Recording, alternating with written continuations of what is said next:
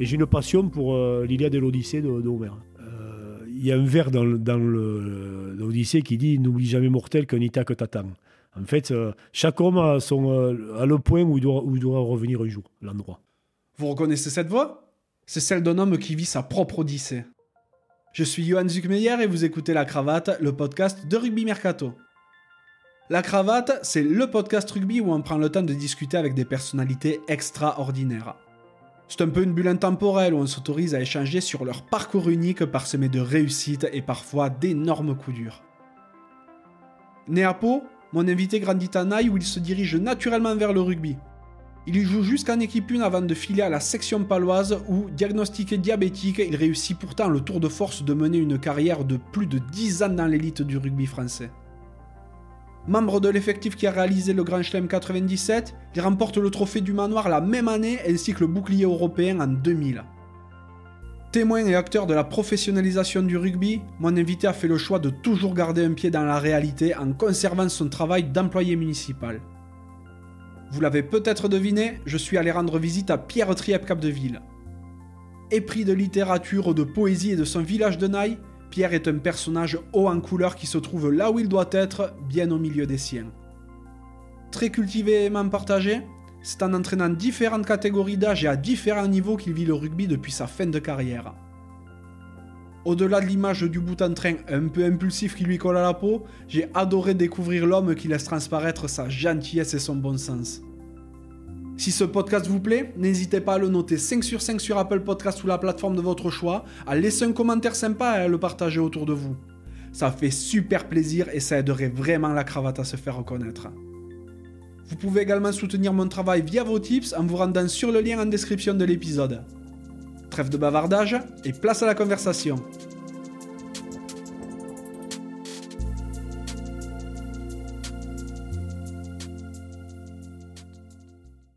Bonjour Pierre, Bonjour, ça va? Ça va et toi? Ça va très bien. Bon, merci de me recevoir chez toi. Ça fait plaisir. On est en Aïe. Ouais. Euh, pour les auditeurs qui, qui ne situent pas trop, on est donc dans les Pyrénées-Atlantiques. Tout à fait. On est entre Lourdes et Pau. Voilà, égale distance des deux. Voilà. Je suis super content que tu aies accepté mon invitation parce que, effectivement, tu n'es peut-être pas le joueur le plus connu de ta génération, mais tu as fait une magnifique carrière, hein, vu que tu as joué plus de 10 ans à la section paloise notamment. Et au-delà de tout ça, tu as pour ainsi dire le, le verbe haut et euh, est un parcours super intéressant avant tout. Donc, euh, avant de revenir sur tout ça, j'aimerais savoir à quoi rêvait le petit Pierre. Ouais, à, pas grand chose. Écoute, je, euh, donc je suis à Pau, bien sûr, mais bon, j'ai grandi à Naï et bon, je rêvais bah, comme tous les gosses. hein, euh, bon, bah, pas faire de l'avion, il faut plus maintenant, il paraît, c'est plus un rêve euh, qu'il faut faire. Non, non, mais comme tous les gamins, hein, faire les cons avec les copains. Donc voilà, c'est ce qui m'a mené inévitablement au rugby, à l'Union sportive Coraz de Naï, puisqu'il n'y avait pas grand chose à faire d'autre à part le football, un peu de judo, mais bon, euh, inintéressant pour moi. Donc voilà, hein, non, non, je rêvais à rien. hein, je rêvais à pas grand-chose, j'étais content. Euh, Les rêves, c'est. euh, il faut en avoir, mais bon, moi j'étais content. Ma réalité, c'était déjà un, petit rêve, j'étais bien. Ouais. Tu viens d'une euh, famille de rugby? Euh, alors, mon, mon père a joué, mais euh, très très peu. Il jouait pilier au, au stade Naillet. Et ensuite, il a été, euh, quand le stade Naillet a fusionné avec l'Union sportive corasienne, ce qui était la première fusion de l'histoire du rugby français, de deux clubs, il a été président au début, et puis après, non, il n'a pas trop trop joué. Non, non, il joue. Et après, j'ai des. euh, j'ai des oncles qui ont joué un peu à Bénéjac, un peu à droite à gauche, mais j'ai pas de. Non, non, c'est pas. C'est pas un sport euh, ma- marqué, ancré dans ma famille. Ouais, donc t'es es arrivé là par, euh, par les copains et... euh, Oui, tout à fait. Surtout qu'on habite à 150 mètres du stade. Donc, euh, Oui. ça, à pied, c'était bien. Pour contextualiser, hein, d'ailleurs, t'es euh, t'es dans une euh, super maison près du Gave de Pau. Ouais. On a, bon, il y a les baies vitrées fermées, mais on l'entend quand c'est ouvert, c'est magnifique. En plus, il fait beau aujourd'hui, Ah ouais, donc ouais. euh, c'est un régal. T'étais quel genre d'enfant?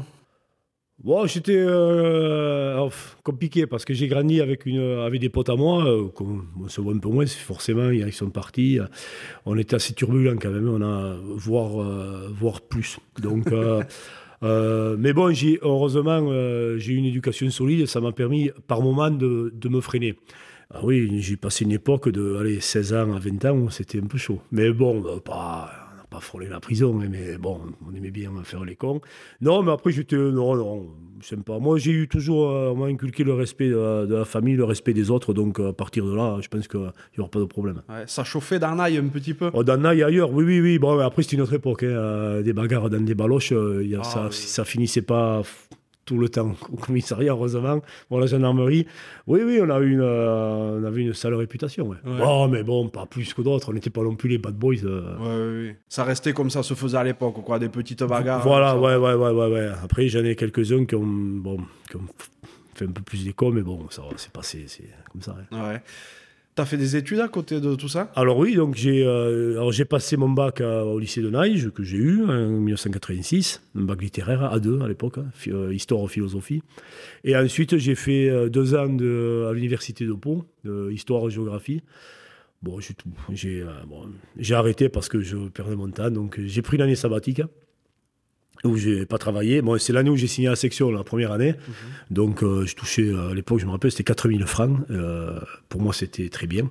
Et je vis chez mes parents, donc j'ai passé une année sabbatique. J'ai, j'ai, enfin, j'ai rien foutu, je, je travaillais pas. Bon, et puis après, voilà, j'ai, j'ai travaillé de droite à gauche. j'avais travaillé à l'hôpital psychiatrique à Pau. Mhm. Et j'ai eu peur de franchir le, la ligne, donc j'avais démissionné. et euh, je suis revenu à Naï jouer. Euh, bon, j'ai travaillé dans des boîtes euh, du coin. Et puis après, je suis revenu en Pau. Et au bout de deux ans, et je suis rentré à la mairie de Pau. Je suis toujours là. D'accord. Bon, mais ça, on va en parler plus précisément tout à l'heure. À Naï, tu commences le rugby à quel âge? Et à 6 ans, poussin. D'accord. Tu fais la progression jusqu'en équipe 1 là-bas? Voilà, tout à fait. J'ai joué troisième lignelle jusqu'en cadet.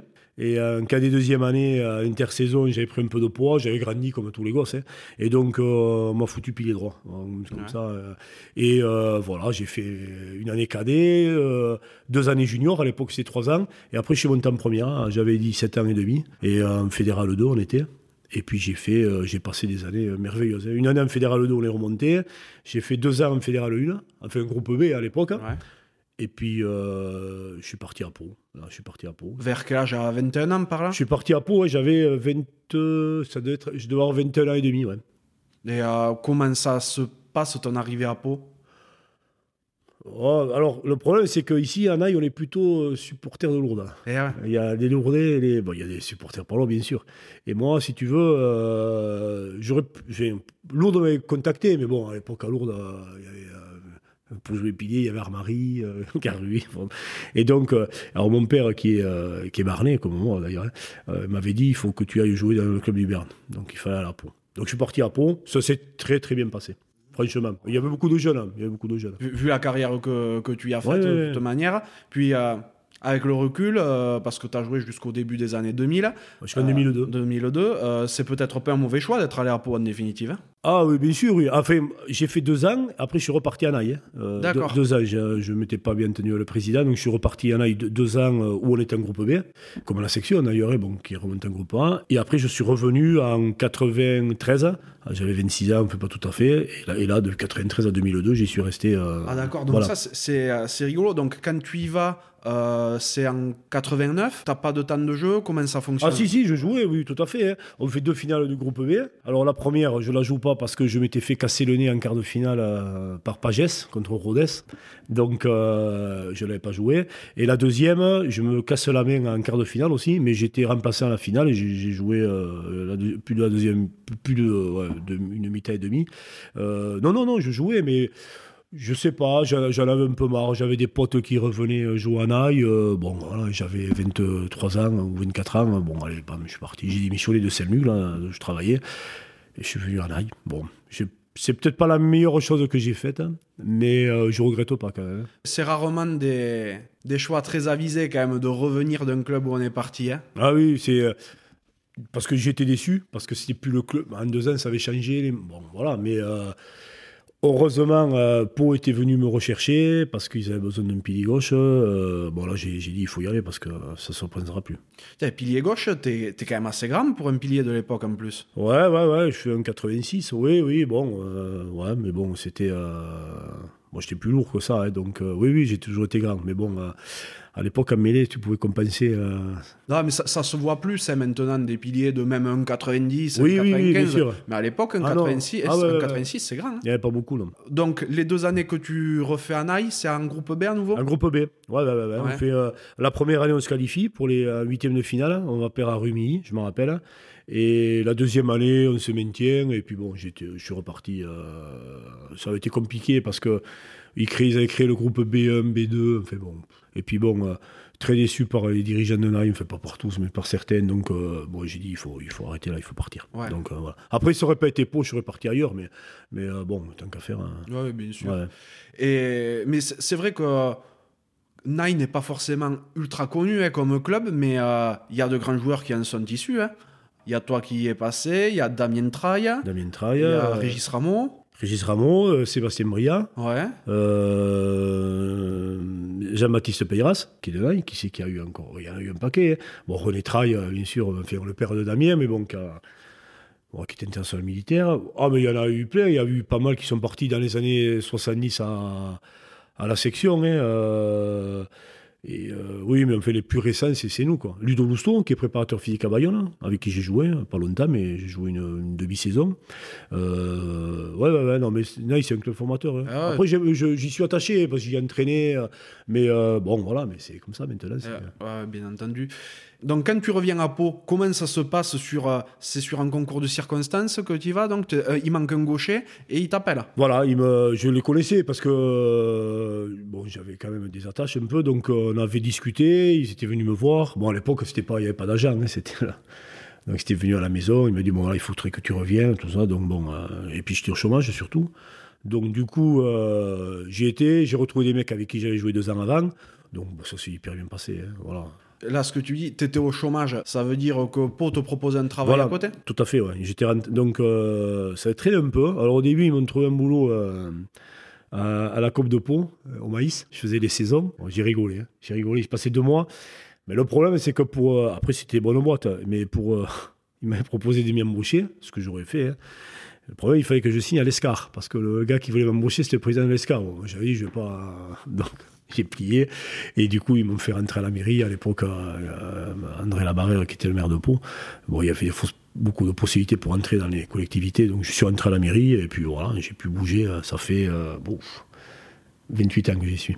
À ce moment-là, tu es né en 93. 93, ouais. 93, donc le rugby n'est pas pro encore. Le rugby n'était pas pro, mais bon, on avait des fiches de paye, parce qu'on était payé. Bon, pas énorme, mais on avait une fiche de paye quand même. Donc, euh, mais bon, c'était un peu. euh, c'était une situation bizarre. hein. Mais bon, on travaillait à côté. Tout le, mo- il n'y avait aucun joueur. pro- Je crois que le premier joueur professionnel, c'est euh, le Flamand qui jouait lié à, à Bourgoin, international. C'était le premier joueur qui a eu un contrat professionnel. Ouais, ouais, c'était en 96, je crois. comme. Ouais, ouais, dans ces Ouais, ouais, tout à fait. Et euh, donc, quand tu arrives à la section, là, c'est une équipe qui est en pleine ascension, quand même. Ouais, alors ils avaient, euh, ça faisait, ils avaient fait deux ans groupe 1 Mhm. et, euh, et c'était très jeune. Il y avait Jean Jordana à l'époque euh, qui avait un an de moins que moi, Pascal Morin qui en avait deux ans de moins que moi. Bon voilà, après quelques anciens, Richard Mapuy qui jouait numéro 10. Euh, voilà, c'était une équipe assez jeune et on avait Tine Martinez, entraîneur. qui était de Tarbes, et il a su serrer le groupe. Et on a, bon, la première année, c'était dur quand même. On a fait euh, une année, on avait fait à l'époque, euh, on ne s'était pas qualifié. L'année suivante, euh, ça se passe pas très bien, mais on se maintient. L'année d'après, on fait la Coupe Moga. À l'époque, euh, c'était pour se sauver. On avait, d'ailleurs, on avait sauvé la vie à Clermont-Ferrand qui aurait pu descendre cette année-là. Mais on sentait quand même quelque chose dans ce groupe qui allait, ça allait, on sentait que ça allait péter, qu'on fait péter. Je veux dire, on allait, et du coup, Jean-Louis Luneau est arrivé de Bayonne. Il a su euh, fédérer un peu, euh, nous amener techniquement quelques trucs. Et, euh, et là, vraiment, on a, en 96, on fait une finale, demi-finale championnat. Enfin, pas moi, j'étais suspendu, mais une, une finale du manoir qu'on perd. Et l'année d'après, bon, on gagne du manoir. Ah oui, tout à fait. Voilà, on a fait. euh, non, non, vraiment euh, de, des, gros des bons souvenirs, franchement. Et comment tu arrives à te faire ta place dans cette équipe à, à ce moment-là qui, comme tu le dis, est en construction hein, quand même Toi qui viens de Naï, le, le, le club voisin, Mhm. le, le petit club Oui, voisin, ouais, hein. bien sûr. ouais. Comment tu arrives à te faire ta place au milieu de cette euh, pléiade? Parce qu'il y a quand même des mecs comme, euh, comme Bernat Salle, si je me trompe Ouais. pas, Philippe Bernat Salle, Frédéric Torossian, Euh, Ouais, il y a Joël Rey. J'aurais, oui, bien sûr. C'est Oui, équipé oui, quand ah même. oui, pour, oui, quoi. bien sûr. Mais c'est-à-dire qu'à l'époque, les effectifs étaient quand même pas aussi euh, épais que maintenant. hein. Donc, euh, à gauche, il y avait Pascal Morin et moi. On était deux piliers gauche, en fait. Ouais. Plus des mecs qui jouaient en réserve, bon, qui venaient des. Enfin, ça tournait. Donc, c'était euh, pour se gagner la place, c'est plus. Peut-être. Enfin, se gagner la place. On tournait quand même, hein, mal- malgré tout. hein. Euh, non, ça c'est. Au début, c'était un peu compliqué parce que, bon, j'arrivais de, euh, du groupe B, hein, donc. euh, mais bon, ça c'est vite. j'ai bossé aussi. Bon, j'ai pas, j'ai pas cette réputation de bosseur, mais quand même j'ai bossé. ouais. Je me rappelle, j'allais chez chez Joe Morda, qui avait été préparateur physique euh, de la section 64, hein, qui est de Naï, mais qui avait une salle à Gelos. Et euh, j'y allais euh, trois fois par semaine, hein, et puis on faisait des drôles de trucs. hein. Et puis ça, j'ai quand même progressé, je me suis accroché, et puis voilà, ça a été. hein. Ça piquait? Ouais, ouais, ouais, franchement, ouais, c'était très dur. Mais bon, ça m'a fait du bien. J'ai fait un an, ça m'a fait du bien. Et en plus, quand tu étais à Naï, si je me trompe pas, il y avait quelqu'un de, de plutôt reconnu dans le monde des piliers qui venait de temps à autre vous donner des conseils sur la mêlée. Ah oui, Jean-Pierre, Jean-Pierre Garu. Ah oui. Alors parce que euh, euh, il jouait Eric Garu et son frère, qui jouait numéro 10, et qui il venait régulièrement. Il est venu euh, dans la saison 4-5 fois. hein. Et c'est impressionnant ce type. Alors, euh, impressionnant, surtout par sa gentillesse et sa simplicité. Alors, c'est vrai que Jean-Pierre Garu, tout le monde le dit, il est gentil, mais comme bon, euh, c'est rare qu'on dise, celui c'est un connard. hein. Mais euh, vraiment un type extraordinaire. Alors, il- on faisait la mêlée. Alors, euh, Anna, il y en avait des vieux pilards, là, un peu, euh, qui se remontaient le chauvinon. Mais bon, mais c'était une machine, hein, Jean-Pierre Garu. Mêlée, après, il mangeait avec nous. Jouait à la belote, hein, parce qu'il habite, il habite au Pontac, il est Eh pas oui, loin. Et euh, il nous racontait. Mais vraiment, c'est c'est un mec vraiment. euh, bon, je le vois pas régulièrement, mais vraiment, c'est vraiment un type attachant. C'est l'un des types les plus gentils que j'ai. Enfin, euh, au moins dans la vie. Après, sur le terrain, ça doit être autre chose, mais ah, extraordinaire. Et puis donner des conseils. euh, puis pas des conseils de. Parce que techniquement, Garuya, mais c'était quelque chose. Ah hein. oui. Mais maintenant, euh, bah, il est trop vieux, mais il aurait euh, 30 ans maintenant. Je pense que ne bougerait pas beaucoup. Hein. Ah, ça, ça, c'est sûr. Et euh, le, en plus, à cette époque-là, il est encore joueur. Quand Ah oui, il encore, oui, il joue à Lourdes. Alors j'en ai parlé dans une chronique où il venait. euh, Mais c'est vrai, l'histoire est vraie. Il avait joué euh, le tournoi des Nations contre le Pays de Galles. Et le mercredi, il était venu. euh, ah comme ça, je me rappelle, sur vêtements de Lourdes, les chaussettes euh, comme on faisait à l'époque. hein. Les chaussettes jusqu'aux genoux. avec le short par-dessus le survêt. Alors, mais, et puis, vraiment des conseils pointus. Quoi. Pointus. Ouais, ouais. Et donc les premières années que tu passes à Pau, donc vous avez des résultats, mais c'est vraiment à partir de 96 que vous explosez quoi. Ouais. Donc euh, 96, comme tu le disais, vous faites une demi de du manoir. Euh, non, fi- euh, finale du Finale Manoir. du Manoir. Qu'on perd à Brive euh, à, à Charletti. Contre Ouais. Brive à Charletti. D'accord. Ouais, ouais. Vous faites une demi de championnat de France par Contre, contre. qu'on perd contre Brive aussi. Donc là, la- l'année où Toulouse finit champion, d'ailleurs. Euh, année de la première Coupe d'Europe également. Ouais. Vous la faites pas cette année-là? Non, on la fait pas. Non, parce que pour la faire, il fallait être dans les six premiers l'année d'avant, ce qu'on n'avait pas fait. Et donc cette année-là, on finit donc en demi-finale du championnat de France. On fait le fameux match troisième euh, place qui se jouait le samedi après-midi avant la finale à Jambouin contre Dax. Et c'était le jubilé, de, je me rappelle, de Laurent Rodriguez. Et les Daco étaient rentrés avec des casques de Gaulois, avec des, voilà, donc on avait, euh, je ne sais pas si on a gagné ou perdu d'ailleurs. Et donc on finit troisième, je crois, oui, on avait gagné. Donc on finit troisième, et donc on joue la Coupe d'Europe l'année suivante. Ok, ça, ça existe plus, ces matchs pour la troisième place, du moins en championnat de France. hein? Non, je crois pas, non, non, c'est fini ça. On le voit en Coupe du Monde juste, hein, Ouais, et ouais. puis, et puis c'est tout. hein. Même en Coupe d'Europe, ça y est pas. Oh, mais c'était bien, hein. c'était euh, Jambouin était plein, deux mecs qui allaient voir la finale, donc euh, c'était un truc, euh, ouais, c'était pas mal. Déjà, c'est un exploit, ça. Jambouin plein. Ah oui, oui, oui, tout à fait. Ouais, ouais, ouais. Donc, euh, mais l'année d'après, par contre, vous faites la, la Coupe d'Europe. Ouais, la Heineken Euh, Cup, Première année où il y a les clubs britanniques. tout à fait. Donc tu y participes bien entendu. Bon, on, on peut pas, on peut pas parler de toi sans me parler de, de la merveilleuse tirade que tu as eue. Tu vas pas la refaire là, mais je vais te citer quand même parce que elle est tombée au bac de philo il y a trois ans en plus, hein, il paraît. Ah bon? Ah oui, oui, oui. Bien. Je cite hein, C'est une honte. Ces Britanniques qui nous la mettent profonde depuis deux week-ends, il y en a marre. Moi, je suis écœuré de ça. J'en ai plein le cul de la Coupe d'Europe. C'est de la merde. J'espère qu'ils prendront les décisions qu'il faudra. Il y en a marre.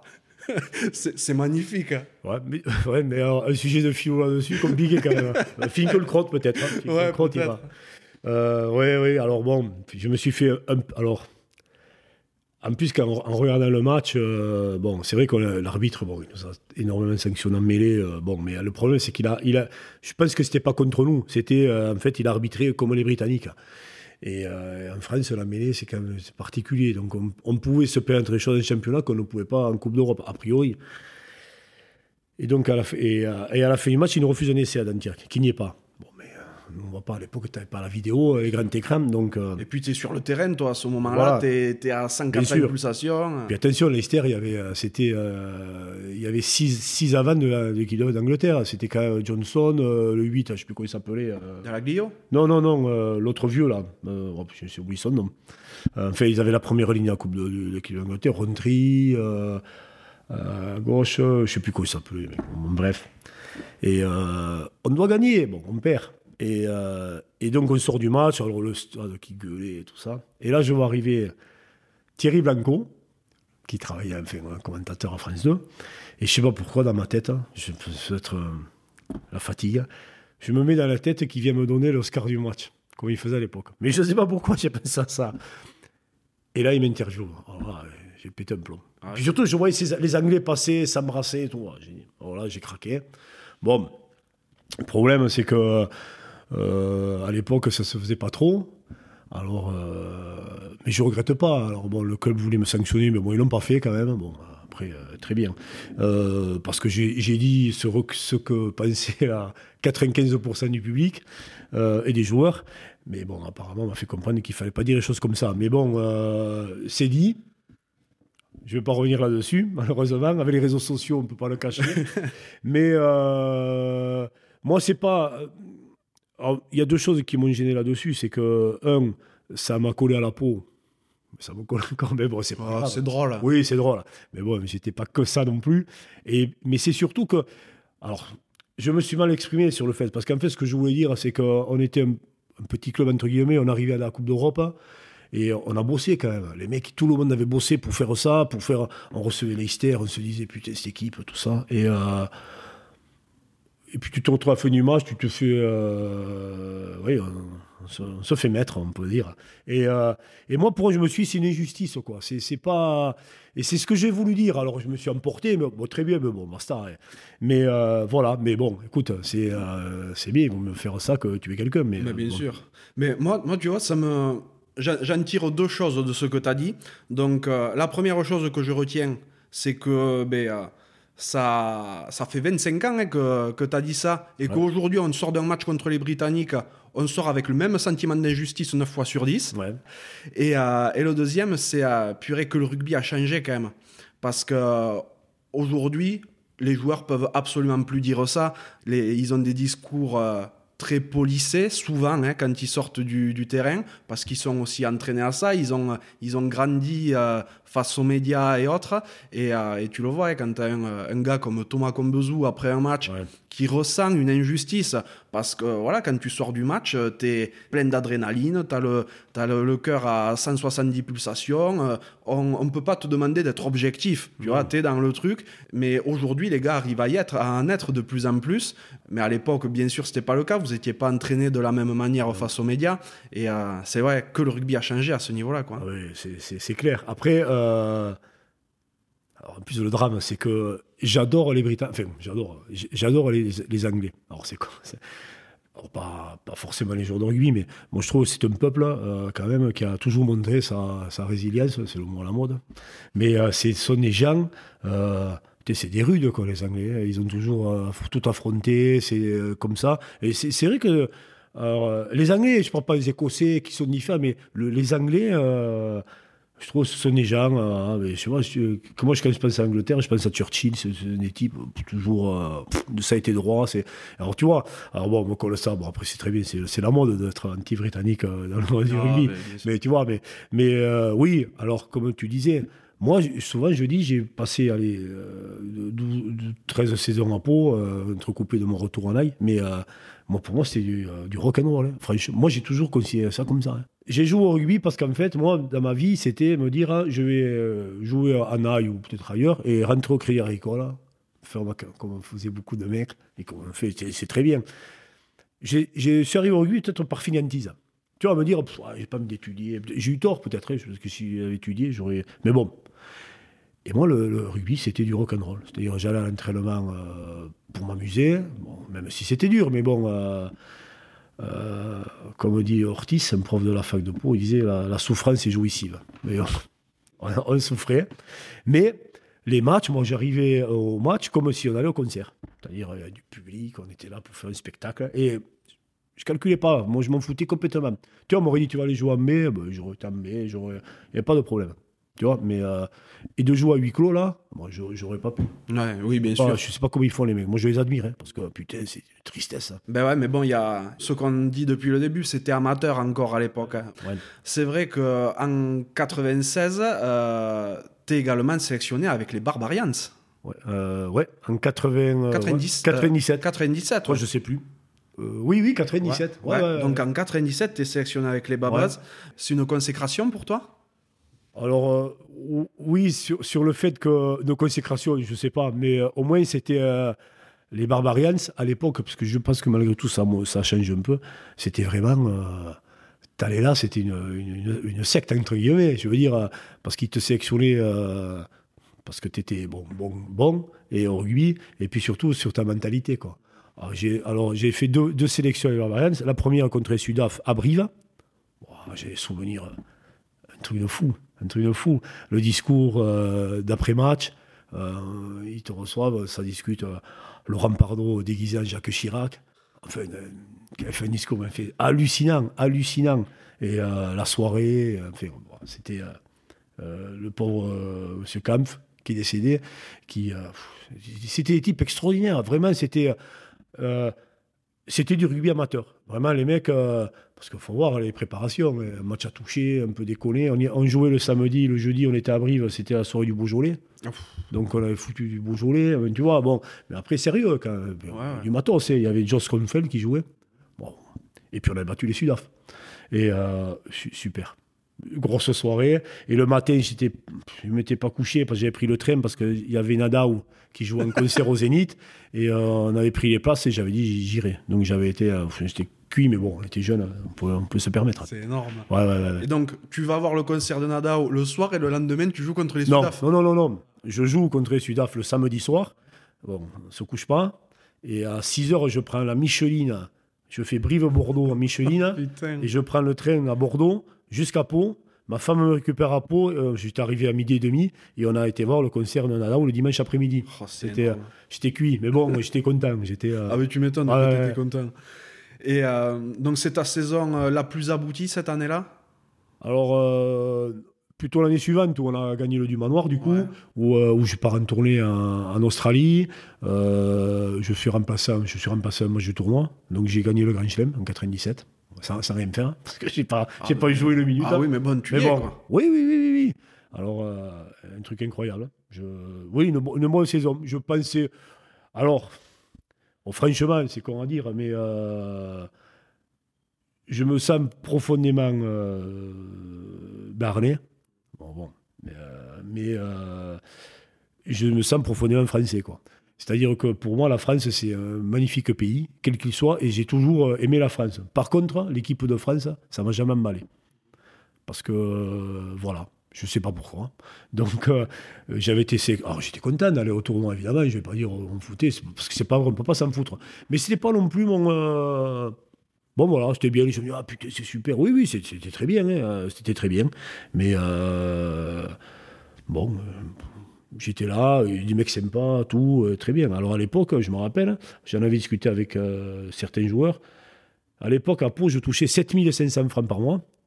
Et il y avait des joueurs, on en a discuté, joueurs qui, qui étaient à 10 briques, quoi. Qui étaient à 100 000 francs Ah oui, par mois. bien sûr. Tu vois, la- la- le, le ratio. Ah oui. Mais bon, c'était très bien. Alors écoute, j'ai fait ça, euh, j'y étais, tout le monde était fier.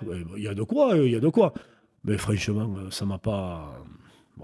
Je suis supporter avec France, attention. Ouais, hein, mais ouais. bon, voilà, c'était pas Et donc, tu as, été, tu as été remplacé à un match. Et, un match euh, de tournoi. Après, euh, du coup, après, euh, parce que j'étais remplaçant, parce que Tournaire s'était fait suspendre. Euh, Donc, euh, j'ai remplacé Tournaire. Et encore, moi, je joue à gauche, mais bon, il m'avait pris pour jouer à droite. Et, euh, mais je n'étais pas rentré. Et après, euh, contre l'Écosse, Califano est expulsé. il m'appelle pour. je devais y aller, jouer. Hein.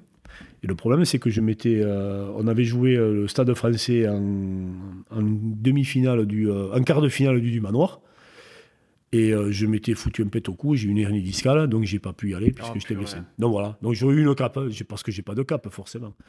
Mais bon, ça m'a rapporté, on peut le dire maintenant, d'avoir été remplacé en un match de tournoi. J'ai reçu un chèque de la Fédé de. Mais l'équivalent de 6 briques, tu vois, 60 000 francs. Euh, pour, avoir rien fait. Et ça m'a fait la pour pour acheter une maison à une vieille ferme qu'on a achetée en Gaïs, euh, voilà, ou, que j'ai revendue, mais voilà. C'est génial, mais du coup, ça te faisait 8 euh, mois de salaire. Ah ouais, ouais, ouais. J'avais montré ça chez Buzy, là, Marc avait, à Naï. J'étais venu avec le chèque. J'ai arrivé, vous faites chier avant des demi, qu'on regarde. Donc. Bon, mais c'était comme ça. C'était bon, mais c'était très bien. Et après, surtout, j'étais en Australie. Ah, un mois en Australie. Euh. Et qu'est-ce que tu allé y faire en Australie? Et la tournée, on a fait la tournée. Tu étais en Australie, mais tu n'avais pas eu de cap? Comment ça s'est passé C'est-à-dire euh, en Australie, euh, c'était un groupe, on était parti, on était quoi, 32 joueurs, il y mhm. avait. Et donc en fait, j'ai en Australie, je n'ai fait que les matchs de ce qu'on appelle les matchs de, de semaine. D'accord. J'ai joué euh, le Queensland, euh, province de Victoria. Mhm. C'est des rebelles maintenant, mais bon, à l'époque, ils ne tournaient pas. Qu'est-ce que j'ai joué? Les Barbarians australiens. Voilà, j'avais fait trois matchs. Ou quatre, je ne sais plus. Et c'est sympa, tu vois. Ah, ça fait, ça oui, fait, ça, fait souvenir. Ouais, ouais, C'était bien, on a passé un mois. on, est sorti, on est sorti quasiment tous les soirs. Ah, bravo. Ouais, sorti, oui, oui, bon, des coups. Moi, ah, après, après, faut dire, c'était la l'énorme génération de l'équipe de France qui, qui, est sur, qui va faire deux grands chelems consécutifs, 97 et 98. Ouais, ouais, ouais. Ah ben oui, il y avait du monde là. D'ailleurs, toi, en 98, euh, avec la section, tu fais une demi de Coupe d'Europe. Tout à fait. Basse. On perd, on perd euh, contre basse euh, chez eux. Bon, quelques semaines avant, tu prends ta revanche contre Leicester. Tout à fait. Alors là, je peux te dire qu'ils euh, ont eu droit à tout ce qu'il fallait. Hein. alors, ils étaient, alors, ce qu'il y avait en plus, c'était que à l'époque, hein, les matchs, c'était. il n'y avait pas de match aller-retour. C'était un truc de, fou. Et donc, on avait battu, on avait battu Leicester pas facilement, mais ils avaient été secoués. Bon, après, à l'époque, on avait une équipe. Derrière, on avait une équipe, je pense, la meilleure de France. Hein, euh, Ocagne, Torossi en neuf, euh, Brusque, euh, Dantiac au centre avec Fred Leloir, euh, Bernat à une aile, Yannick Martin à l'autre aile. Donc, ça a pédalé. Là. Ah ouais, C'était les ballons. on les avait vraiment secoués. Ouais, bon, saison 99, un peu plus, un peu plus moyenne. Par contre, en 2000, là, l'apothéose, un petit peu vous remportez euh, le bouclier européen, aujourd'hui challenge européen. Tout à fait. Euh, plus gros titre de ta carrière. Ouais, alors je préfère le du Manoir, tu vois. Parce que, ah ouais, ouais parce que cette Coupe d'Europe, le problème, enfin le problème, on a joué contre Castres à Toulouse, ah. ça faisait plus championnat, tu vois. Mais oui, oui, mon souvenir, parce que bon, euh, c'était un titre le club n'en avait pas eu beaucoup, enfin on a eu du manoir, mais ça remontait à 64 autrement. Alors paradoxalement, j'ai pas beaucoup de souvenirs, parce qu'on n'était pas sorti, parce qu'on était en course, en course en championnat. Et donc, euh, bon voilà. Mais c'est surtout, euh, euh, c'est Jacques Brunel qui est arrivé à, Pau, cette année-là, qui a révolutionné la section paloise. Ah oui ah, franchement, c'était... alors, ça a mal fini l'histoire, mais c'était un type qui nous a mené. Mais c'est lui qui a inventé le système de bloc, et il a expérimenté à Pau, quoi. Et bon, on a adhéré, et euh, franchement, on avait. Euh, on avait, bon, on gagne, on gagne la conférence, hein, dans l'anonymat un peu, parce qu'après, on avait été sorti un peu après, il n'y avait pas grand monde. Et surtout, on perd la demi-finale à, Agen contre Colomiers, en eh championnat. Ça, c'est énorme. Donc, euh, contre ben, Colomiers, qui cette année-là est, très, très équipé, hein, avec des Galtier, des Sadourny, Christophe Laurent, Francis Saint-Amac, tout ça. C'est très, très solide. Et Paris qui est champion à la fin de l'année. Mais vous, cette année-là, euh, autant vous avez des super résultats, autant après, c'est un peu la dégringolade. Ouais, ah ben oui, oui. Ah ben ça, a été, alors, euh, un coup d'arrêt de cette demi-finale qu'on doit gagner. Franchement, on va, on, joue pareil, on critique les arbitres. Mais là, je pense qu'on a été volé par, euh, bon, je dirais pas son nom, mais je pense qu'il a été malhonnête, honnêtement. C'est fini, c'est passé. Et après, oui, alors après, ils ont voulu renforcer le club, et là, ça a été la cassure. Donc il y a eu plus de joueurs prévus que, que prévus. il y en a eu des bons. Hein. On a eu quand même euh, Arieta, euh, Carbono qui est arrivé, euh, Dalmazo. Mais compliqué, c'était, on était un bloc monolithique, nous, ces mecs sont arrivés, alors sympa et tout, il n'y a pas de problème. Ça a été dur l'intégration, et euh, c'est parti complètement brillant. On est, on est barrage, c'est pas compliqué, on joue le barrage euh, à Béziers contre Grenoble. Donc le barrage pour ne pas descendre en Pro D2. Tout à fait. En un an d'écart. hein. Ouais, ça c'est ça arrive relativement souvent. hein. Une équipe qui est en pleine bourre une année, qui a même un titre et qui l'année d'après du coup lutte pour sa survie le contre-coup comme ça l'a fait euh, ben, pour Toulouse il y a quelques années, qui Mhm. n'était pas forcément très bien. Pour Castres, ça l'a eu fait pour euh, Clermont euh, plus tard aussi. C'est Tout à fait. comment tu peux l'expliquer ça? Alors bon, on a notre part de responsabilité, les joueurs. hein. Bon, euh, de l'usure, moi j'avais 33 ans en 2000. hein. Bon, euh, les mecs, euh, je sais pas, parce que nous on sentait la fin. C'était le, le du cygne là pour nous. Donc euh, tous, ces mecs arrivaient. Alors bon, moi, moi ça me dérangeait pas qu'ils soient mieux payés que nous, mais euh, euh, si tu veux, on sentait quand même, on était un peu cocufié, on s'est senti cocufié, franchement. D'ailleurs, je l'avais dit dans un journal, j'avais pris une amende par le club, enfin bon, bref. Mais ce qui était vrai. Et moi, j'avais dit au président à l'époque, le pauvre André Lestort, paix à son âme, je lui avais dit, André, tu fais les mauvais choix, ça va pas bien se passer. Et donc, si tu veux, il nous avait reproché qu'en fait, ça s'était pas bien passé à cause de nous. Alors que bon, ça me foutait, nous, c'était comme ça. Moi, j'avais 33 ans, j'allais pas faire 10 ans de plus. hein. Mais euh, ça a été une cassure complète. Et Jacques Baudel l'a mal vécu, ce que je peux comprendre. hein, euh, donc voilà. Et donc, euh, c'est parti. euh, et bien, on a commencé à. Je pense que c'est là où le club a commencé à, à descendre. Et tu disais juste avant que avec Jacques Brunel ça s'était mal terminé. Est-ce que c'est euh, lui et toi ou c'est avec le club? Alors, plus avec le club. Moi, je lui ai reproché un truc à Jacques, c'est euh, des détails, mais d'avoir voulu nous imposer cette fameuse baradita, inverser les appuis en mêlée. Bon, C'était un foutoir qu'on peut, on n'y arrivait pas. Mais lui, s'est obstiné. Quoi. Moi, je lui disais à Jacques, je lui disais, tu, pourquoi tu veux nous faire faire comme ça alors que. Alors lui, il avait des bons arguments, hein, il nous avait fait des schémas, qu'on poussait plus dans l'axe, tout ça, mais. Bon. Donc on l'a fait. À un moment, moi, j'ai dit, bon, mais puisque c'est comme ça qu'il veut le faire, hein, eh bien, on le fait. Mais le problème, c'est que ça n'allait pas du tout. En mêlée, on s'est fait secouer des fois, attention. hein. Tu changes Ouais. de Pempilier à 30 ans passés. hein. Tout à fait. Surtout que, je m'en rappelle, alors Dieu merci, je ne jouais pas, j'étais blessé, on avait reçu Agen. Avec Jean-Jacques Krenka qui jouait à gauche à Agen, il avait là, sa jambe, donc il jouait gaucher, donc pour faire un peu technique, il avait son- sa jambe gauche, il devait l'avoir devant, qui mettait, et sa jambe à droite, il avait le pied droit, mais presque sous le second de ligne. L'inverse complet de la Baradita, on perd 12 ballons mêlés. Ah. Je vois Brunel a fait. Moi, je lui t'as vu Jacques, la Baradita? Et il en remet. Non, mais non, c'est pas ça, tu vois. il C'est dommage, hein. Mais après, bon, c'est pas que ça, c'est pas que pour ça. C'était écrit, je pense que c'était écrit. On n'était on n'était pas un club, je pense, euh, pour s'inscrire. euh, je crois que la section, physiologiquement, n'est pas faite pour s'inscrire dans la durée au haut du tableau. Parce qu'il faut pas rêver. Nous, on a été 2-3 ans, en- deux ans en demi-finale, mais bon, la place de la section, c'est dans les, dans les 10, tu vois. 10 et encore. Même pas, des fois moins. Donc on rêve, là on dit putain dans les 6. On n'a jamais été dans les 6, à part une, un ou deux ans. Mais donc voilà, il faut, on n'est pas, on n'a pas, on n'est pas Toulouse, on n'est pas. C'est comme ça, mais c'est pas le tard, hein, mais moi, c'est mon avis en plus. Et donc en 2002, tu prends ta retraite sportive. Ouais. C'est toi qui en as assez ou comment ça se passe? Bon, j'avais déjà discuté un peu avec les dirigeants. Bon. Éventuellement, ils voulaient euh, me faire un an de plus, mais avoir. Bon, euh, voilà, bon, j'avais euh, 35 ans. hein. Donc, je me rappelle, euh, j'ai fini ma carrière à Montauban. Un match euh, où, d'ailleurs, on a failli être forfait parce qu'il il manquait un joueur de première ligne. On avait été chercher euh, Jérôme Ducrot, un gars maintenant qui entraînait les filles de Lons, qui était à l'époque euh, monté de junior, mais il s'occupait que le rugby. Il était à un tournoi de rugby à Oloron. Il avait appelé, il a été le récupérer pour être sur feuille de match. Tu vois déjà dans quel état on était. Et le, dernier match au Hamon, c'était à, Dax, contre Dax. Et euh, fin du match, je je sais pas ce que j'ai dit. Bon, j'avais, dit- j'en avais même pas parlé à ma femme. Bon, j'ai dit, il faut arrêter. Donc, euh, à la réception, j'ai demandé à prendre le micro. euh, et j'ai dit, voilà, je vous annonce officiellement la- l'arrêt de ma carrière. Ma femme a surprise. Hein. Elle dit, tu aurais pu m'en parler, mais j'ai dit, pourquoi faire? Non, ça suffisait.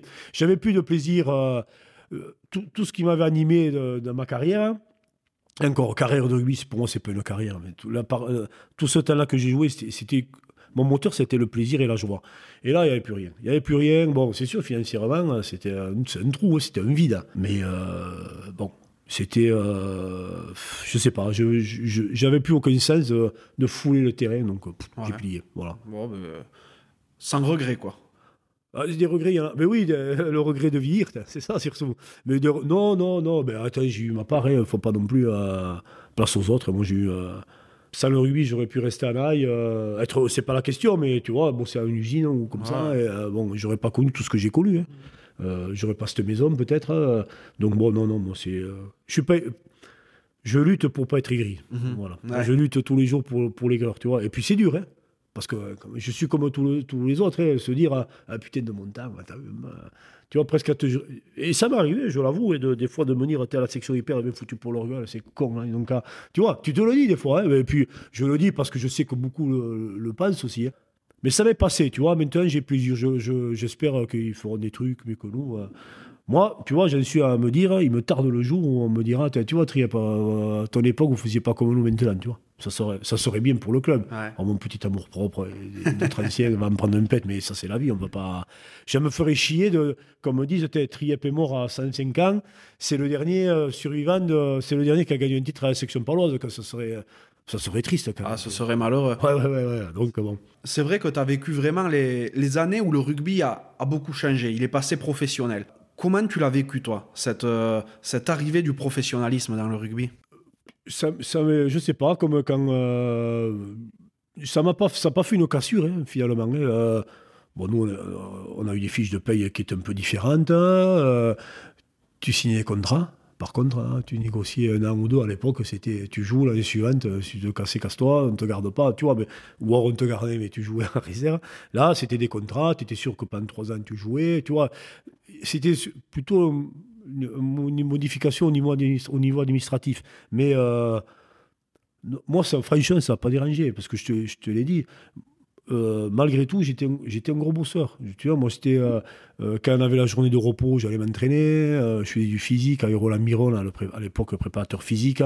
Ça m'a pas dérangé parce que tout ce que nous a demandé de faire, ça m'a pas changé à ce que je faisais avant. Voilà. Après, c'est pas le professionnalisme qui est pas bon, c'est tout ce qui est autour. Voilà, parce que qui dit professionnel dit argent, et puis tu as, toujours des requins autour, tu as un monde maintenant au niveau du rugby, pardon. hein. Donc.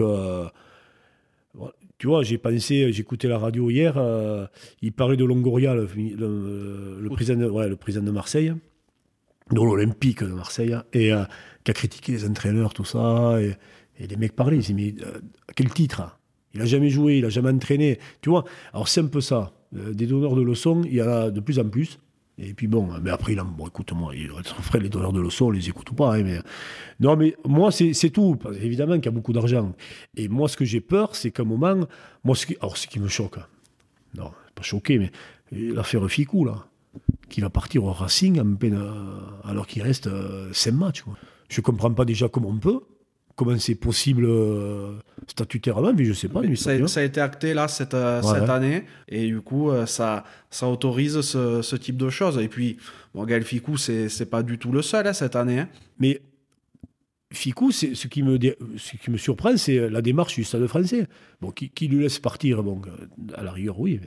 Mais, là, le Stade français, il me semble qu'il peut encore se qualifier. Et alors, il a, que- quel message t'envoie aux supporters Bon, on s'en fout des supporters, mais même aux sponsors du club, en disant le- notre meilleur élément, parce que mon Ficou, c'est quand même un bon joueur, on le laisse partir. Ça veut dire que bon, on a fait la saison. Je sais pas, ça me, je pense pas qu'ils aient problème financier, ça, français. Bon, Peut-être aussi, mais je trouve bizarre. Bon, après, mais tu t'imagines, ça veut dire quoi? C'est que, le rugby euh, a toujours été un club un peu de, de clocher, pas forcément parce que c'est des petits villages, mais euh, quand tu étais à Pau, tu étais à Pau. Ah, les mecs de Narbonne, tu les connaissais pas, enfin de vue, mais et là, tout, tout, tout le monde se mélange, les mecs, bon. Il y a, je pense pas que. Bon, le foot, quand tu vois les mecs s'embrasser avant le match, bon, très bien, enfin, plus maintenant, mais pourquoi pas. Mais quand même, le rugby, ça reste un sport de combat. Il y a, malgré tout cette notion. Je sais pas. Moi, j'aurais joué avec un type pendant euh, trois ans, et puis au mois d'octobre, je me le retrouve en face. hein. Euh, c'est compliqué. Quand j'avais, on avait reçu Toulouse, j'avais Jordan en face, ça a été compliqué. Qu'est-ce qu'on fait? Bon, euh, tu joues, mais bon, c'est du combat. Ça veut dire, ce qui veut dire que euh, tout combat, dans tout combat, il y a de l'excès. Et l'excès, au moment, c'est au dépend de l'adversaire. Donc, euh, tu vois, bon, après, c'est, Si ça doit évoluer comme ça, très bien, très bien. Après, des changements de club, moi, ça me choque pas le changement de club en lui-même d'une saison à l'autre, tu Non, vois. bien sûr. ouais. Par contre, en cours de saison, c'est vrai que ça prête beaucoup plus à se poser question. Et ben, pour reprendre l'exemple de, de Gaël Ficou, hein, qui est un joueur exceptionnel, ça a été, je crois, l'un des premiers joueurs à faire l'objet d'un transfert Ouais. de 700 ou 800 000 euros. Vois, parce que le Stade français a racheté ses années de contrat au Stade toulousain, tout ça. Ouais, ouais. Et euh, c'est vrai que là, on est en train de, de rentrer dans une, dans une ère au niveau du rugby où euh, ben, on se, euh, elle, elle est de plus en plus mercantile. quoi. Ah, tout à fait. Et puis, quand tu vois le nombre de matchs qu'a fait Ficou pour le Stade français cette année, c'est- c'est incroyable. Il n'a Je- pas beaucoup joué. Je pense que c'est aussi pour ça, peut-être, qu'il le laisse partir un petit peu avant. Mais oui. Parce que j'ai regardé un petit peu, il a fait 8 matchs pour l'équipe de France cette année, il a fait 8 matchs pour le Stade français. Ouais. Tu rends compte? On a parlé du passage au rugby pro un petit peu là. Euh, toi, tu avais préparé ta reconversion après ta carrière? Alors, euh, oui, enfin, préparé, euh, j'ai travaillé. J'ai- toujours été plus réactif. C'est-à-dire que quand on est passé professionnel, le club m'a proposé euh, d'être professionnel. Euh, mais à l'époque, je travaillais. Donc, en fait, si j'étais passé professionnel, j'avais le manque à gagner de mon salaire à la mairie. Donc, euh, le, club me- m'augmentait du montant de mon salaire à la mairie. Je ne perdais pas d'argent. J'ai pas voulu parce que je voulais garder quand même une, attache avec la réalité. Donc j'étais, je suis resté à mi-temps à la mairie de Pau. Donc je travaillais que les après-midi. Et encore, travailler un bien grand mot. Euh, je travaillais au stade du Hameau. Donc je faisais euh, 13h30, euh, 17h. Mais, Ouf, ouais. ouais, mais on s'entraînait euh, souvent à 15h. Donc, mais la mairie me lâchait. Mais bon, j'ai gardé ce, ce, ce lien avec le, le monde du travail. Donc, euh, même si on peut considérer que la mairie, euh, il y a plein qui vont dire euh, la mairie de Pau, ils foutent rien. Mais bon. mais j'ai pas voulu faire que ça. Parce que je voyais pas l'intérêt. Quoi. Donc, j'ai gardé ce, ce petit truc. Et donc, j'ai arrêté au 31 juin 2002. Le 1er juillet, je suis reparti à temps complet à la mairie de Pau. J'ai pas eu de. En suivant.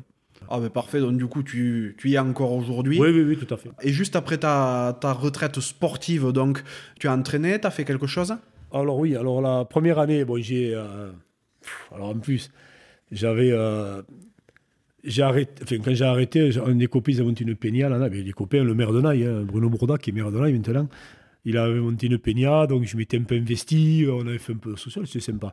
Après, donc si tu veux, en fin de saison, euh, j'avais rien fait. hein. En Naï, jouait, euh, qui était en Fédéral 1, hein, enfin groupe oui, Fédéral 1, euh, Celsius Johnson, Ah, ben oui, bien sûr. voilà. Et qui était parti. Parce qu'il avait eu du mal, c'était un super joueur déjà, il jouait 8. hein. Il était parti, et donc il m'avait demandé de faire euh, son joker médical.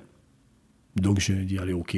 J'ai signé mon contrat, enfin mon contrat, ma licence sur le capot à voiture de Patrick Despagné, qui était président à l'époque. Et euh, j'ai fait alors, j'ai pas fait beaucoup de matchs, j'en ai fait que deux. On avait perdu contre Blagnac et euh, on a été au Boucau. Je m'étais blessé, j'avais déjà encore des problèmes au cervical. Donc euh, tout le monde m'a conseillé d'arrêter. Donc j'ai fini la saison, je, je partais avec les joueurs, je menais les sacs, tout ça. Bon voilà. Et l'année suivante, le club de Naï m'a proposé euh, d'être manager du club. Bah, mais bon, j'aurais dit quel est l'intérêt. En plus, on descendait. Donc, du coup, on a plutôt fait, on a monté euh, une équipe Réchel, Réchel B à l'époque, et je me suis investi là-dedans pendant un an. J'ai fait euh, compliqué. On avait euh, 21 licences. C'est dur, hein. mais bon, on n'a jamais été forfait. Je passé une super année avec des bons jeunes, tout ça, qui jouaient, il y a certains jouent en première. hein. Et l'année suivante, j'ai enchaîné, j'ai entré deux ans la première. Voilà, Fédéral 2, et euh, voilà, après j'ai arrêté. euh, J'y suis revenu deux ans après. J'ai fait, euh, j'ai fait qu'un an et demi parce que bon, c'était, ils étaient en fédéral 3. Ça me, ça m'intéressait plus trop. Et je suis parti entraîner les espoirs de Pau pendant trois ans. Ok, c'était dans les années 2010 par là? Euh, dans ces eaux-là, ouais, ouais, ouais, ouais. Trois belles années avec Stade Rochal avec qui j'entraînais. Euh, mais bon, c'était pas pareil, le système était différent. Il y avait quelques pros. Et là, alors là, je me suis rendu compte de la, de la misère des, des mecs. La misère. Euh, fait la misère. euh, fait cette vie qu'avaient ces jeunes, comment c'était triste. Tu vois, en- en novembre, ils commencent à te parler dans les suivantes. Est-ce que je vais être, euh, est-ce que je vais passer pro? Qu'est-ce que je vais faire? J'ai pas de diplôme, tout. Une, misère sociale, ça m'a, ça m'a atterré. Alors moi, j'ai essayé de, au-delà des entraînements, d'essayer de les, tu vois, de les aider, de dire écoute, on va, on va te trouver quelque chose, t'inquiète pas, tu vois, parce que les mecs, ils sont dans le doute. Oh, putain, je me suis dit, si c'est ça la formation, le problème, c'est qu'il y a un énorme déchet, quoi. En fait, j'étais là, avec l'écumoire, euh, mais bon, c'était pas.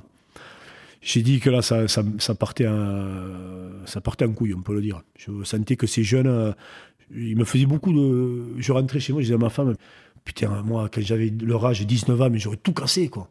Et euh, putain, les mecs, euh, ils étaient là, euh, sans, sans- plaisir, sans rien. C'était vraiment euh, l'espoir de décrocher un petit contrat n'importe où pourvu que je sois pro. Putain, voilà. Alors bon, j'ai essayé de remonter le moral, j'ai réussi d'ailleurs. hein. Je pense que on a réussi à certains à les regalvaniser, mais compliqué, compliqué là. Euh, bon, voilà. Mais euh, tu vois, j'avais instauré, je leur disais, on, on va fumer dans le bus, donc on fumait dans le bus, à gueuler. hein.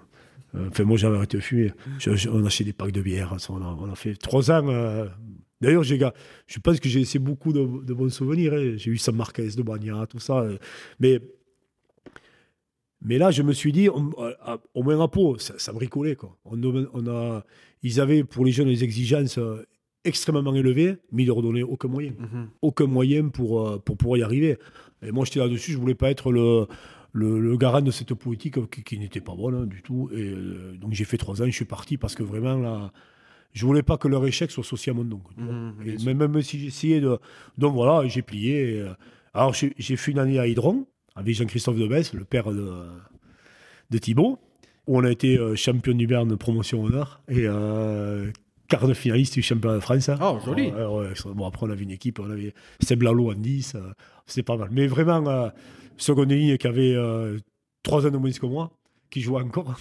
Vraiment, j'ai passé une année euh, la- la régalade. Donc voilà, et puis je suis reparti en âge, j'ai fait l'année cadet, et j'ai arrêté. Puis là, cette année, puis cette année, je m'occupe des, des cadets première année à la section. Je suis revenu. Mais bon, euh, deux matchs on a fait cette saison, Covid. et- Eh et- oui, oui. Mais un régal, un régal. Parce que des bons jeunes, euh, gentils, et qui ont envie de réussir. Bon, voilà. écoute, mais bon, qui sont jeunes, ils ne savent pas encore ce qui, leur, euh, ce qui les attend, mais bon. Et euh, bah, justement, tu, euh, tu parlais du fait que euh, la section bricolée au niveau de la formation, tout ça, quand il y a des choses qui sont, qui sont moyennes, ben, il faut le dire, mais là, il y a quelque chose de d'excellent, c'est déjà d'avoir réussi à convaincre Pierre Pérez, le patron du pôle espoir de Bayonne, pour être le directeur de la formation à, à la section. Tout Donc à voilà, fait, c'est oui. un, un- un point à souligner. Ah, mais bien sûr, mais tout à fait. Alors, euh, moi, j'espère, euh, moi, je pense qu'on va le rencontrer. euh, Enfin, je sais pas comment ça va se passer. Ah, mais évidemment, il a une, sa réputation le précède. Je le connais très peu, mais bon, j'ai échangé une fois ou deux avec lui. C'est vraiment un bon mec. Mais c'est toujours pareil.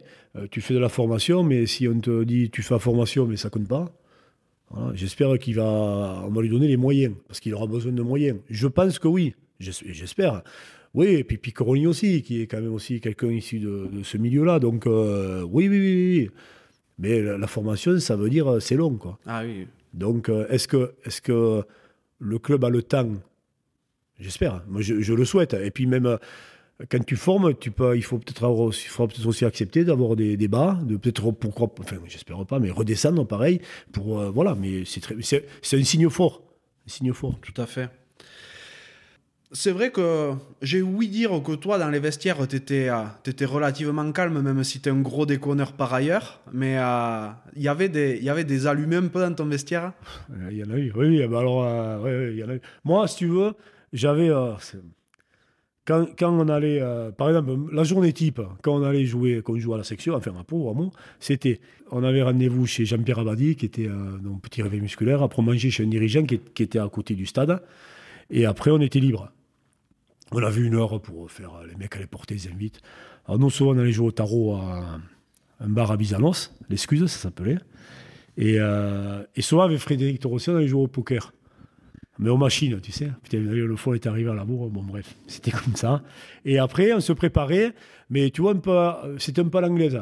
C'est-à-dire, chacun se préparait comme il voulait. Alors, moi, c'était pas compliqué. Euh, moi, je faisais euh, zéro préparation. Euh, bon, masser un peu le cou, euh, tu vois, tranquille. Et après, c'était réglé. Je faisais 20 pompes, 20 abdos. Je prenais le maillot, je me le mettais sur la tête, j'embrassais le blason. Je mettais le maillot, du ceinton dans les narines.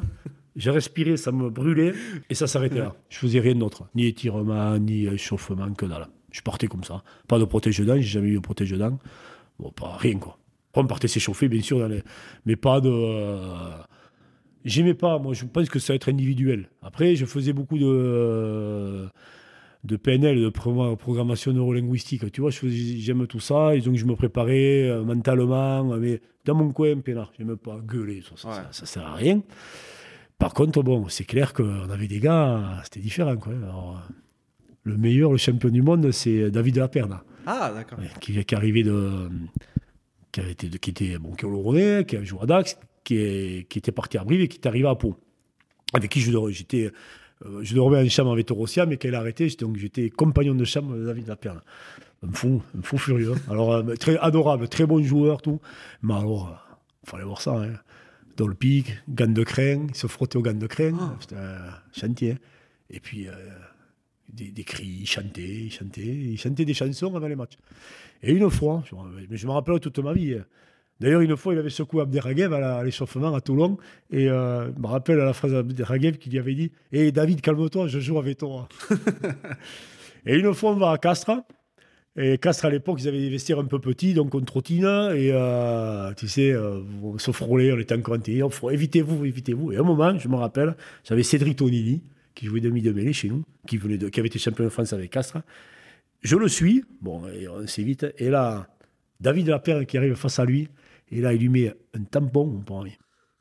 Mais Un truc terrible. Il est parti en arrière, il n'a pu toucher le sol. Je croyais qu'il avait cassé quelque chose. Il est tombé sur le cul, et il lui fait Mais t'es con, David Et l'autre, il s'était mis, David, il s'était bloqué, les bras comme ça, un peu en l'air, là, comme je sais pas. Il, est- il armé. Ah ouais, Oh. je suis parti dans les douches. hein. À l'époque, c'était Jean-Michel Aguirre qui nous entraînait derrière, avec Jacques Brunel. Et euh, pleurer de rire. Sur le coup, on a pleuré de rire. Le choc, je me rappelle, il a volé. C'était des. euh, voilà. Ah, lui, il était possédé comme Ah ouais, ouais, ouais. Après, attention, bon joueur. hein. Ah oui, oui. Mais alors, capable de tout. Capable de tout. Du meilleur comme du pire. mais vraiment. euh, mais ça serait trop long. Mais bon, peut-être qu'il y a des gens encore comme ça. hein, mais. euh, mais bon joueur, voilà, David Aperne. C'était bon, avec que je vois euh, sou- souvent ce téléphone, voilà. Mais euh, il entraîne Paul Loll en Fédéral 2, un mec extraordinaire. Par contre, après, tu vois, c'était un type, il faisait 102, 3 kilos.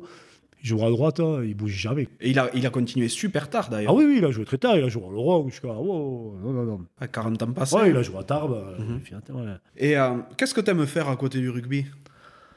Alors, moi, j'ai une passion. euh, si, si mon physique m'en avait permis, j'aurais fait la course à pied. Mais bon, je sais pas le physique pour ça. Alors, je cours. Alors, j'ai des périodes. hein, des périodes où je cours plus du tout. Et là, je suis dans une période où je m'y remets. Et euh, je, je peux courir cinq fois par semaine. hein. Pas là encore, parce que là, je me limite à trois fois, mais après, ça va me revenir. Je vais y aller tous les jours. hein. Et j'a- j'adore ça. Courir, j'a- j'adore ça. Tu sais, Sarkozy disait les grandes idées arrivent en courant. Alors, il a peut-être raison. Euh, moi, j'adore courir. Alors, je cours souvent euh, avec un ami à moi, euh, Jacques euh, qui a 70 ans, euh, 71 ans, 71 ans, et qui court tous les jours. Bon, après, il a le gabarit pour ça. hein. Alors, on court, on part, on fait une heure, une heure et quart, une heure et demie. Ah, joli quand même. ouais, ouais, non, mais j'adore ça. Bon, après, attention, moi je cours à mon rythme, je suis pas. Moi, c'est du 10 à l'heure hein, et c'est très bien. Alors, j'ai- cette passion-là. Là, je vais me remettre à faire un peu de montagne, évidemment, on Mhm. n'est pas loin, j'aime bien, mais c'est pas non plus. euh, c'est dur la montagne, je suis fainéant. Après, moi j'ai une passion, c'est la littérature. J'adore lire. Toujours, hein, j'ai toujours aimé lire et faire un peu de chinier, brocanteur, tu vois. J'adore ça, les vieux meubles, le- tous les trucs. J'a- J'aime ça. Et puis j'aime les gens, donc tu vois, je, je m'occupe, je m'occupe. Mais euh, tu vois, lire, c'est hyper important. Je pourrais pas. euh, tu m'enlèves. euh, Si, si je pouvais plus lire, je serais hyper malheureux. quoi. Mais tu parles de, de lire, mais euh, depuis quelque temps, tu écris un petit peu aussi. Oui, oui, alors oui. Alors, je oui, oui j'écris, je, fais, je commets des chroniques euh, sur Sud-Ouest depuis euh, un mois et demi ou deux mois, un peu plus même. Oui, oui, alors bon, si tu veux, c'est euh, Georges Alanessan, qui est journaliste à Sud-Ouest, qui vient d'arriver. Enfin, qui, euh, oui, ça fait pas trop de temps qu'il est là, mais qui est originaire d'ici, qui était supporter à la section, qui est jeune, hein, en même temps plus jeune que moi, c'est pas très dur, qui m'a proposé ça un jour après, il m'avait interviewé suite au, hum, aux 20 ans de la Coupe d'Europe. Et donc, il dit, Tiens, est-ce que ça te dirait de faire un petit truc, tu vois, avec des thèmes? Donc, j'ai dit, bah ouais, pourquoi pas? Donc, je fais ça, apparemment, ça plaît. Bon, voilà, après, ça reste euh, sans prétention aucune, hein, parce que 3000 caractères, c'est compliqué. Il faut... Mais c'est pas mal, c'est bien. hein. Alors, bon, ça me prend euh, à moyenne de deux heures pour la faire la chronique. hein, euh, voilà. Mais je m'améliore, je suis content, là, ça va. Oh, on sent que tu as, en te lisant, que tu as cet attrait quand même hein, pour la littérature. Il y a des références dedans. Tu, Oui, fais- oui, oui. euh, tu, tu parles de rugby, mais tu fais référence à des auteurs. Enfin, sûr, ouais, tu sens ouais. qu'il y a quelque chose derrière. Euh, oui, alors bon, je... après, tu sais, maintenant avec Google, c'est facile. hein. Tu cherches une référence, tu tapes Victor Hugo. euh, tu- tu vois. Mais bon, voilà, mais j'ai toujours lu. tout... Alors attention, hein, je ne suis pas Bernard Pivot, hein, mais, mais j'adore j'adore la littérature japonaise. hein. J'adore ça. J'adore Jean d'Ormesson. Tu vois, Tesson, euh, mais après tout, Victor Hugo, Zola, tout, tout ce qui me tombe sous la main, euh, tout. Je lis, euh, mon père aussi lit beaucoup, on se passe des bouquins.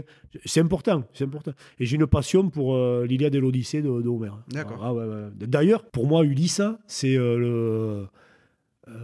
Il y a un vers dans, dans l'Odyssée qui dit N'oublie jamais mortel qu'un Ithaque t'attend.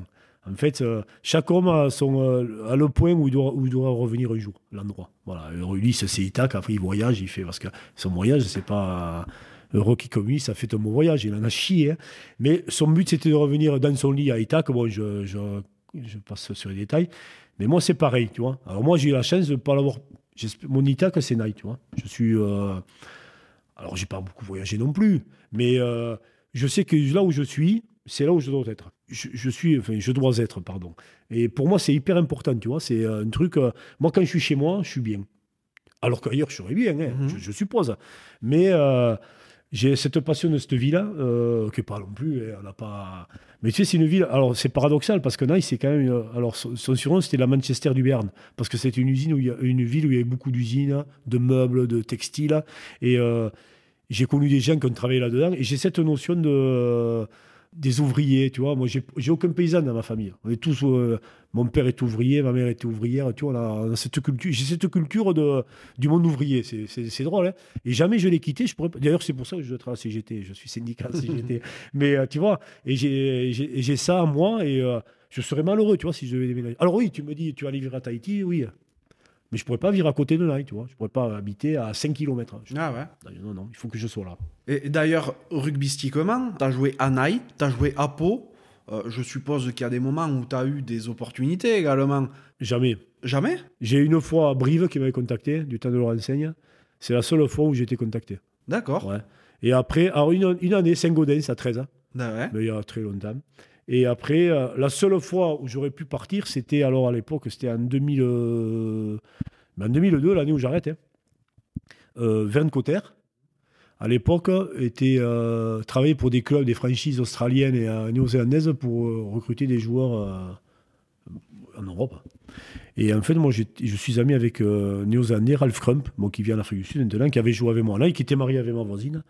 Et il m'avait appelé en me disant que la franchise des, euh, des Brumbies cherchait un pilier droit.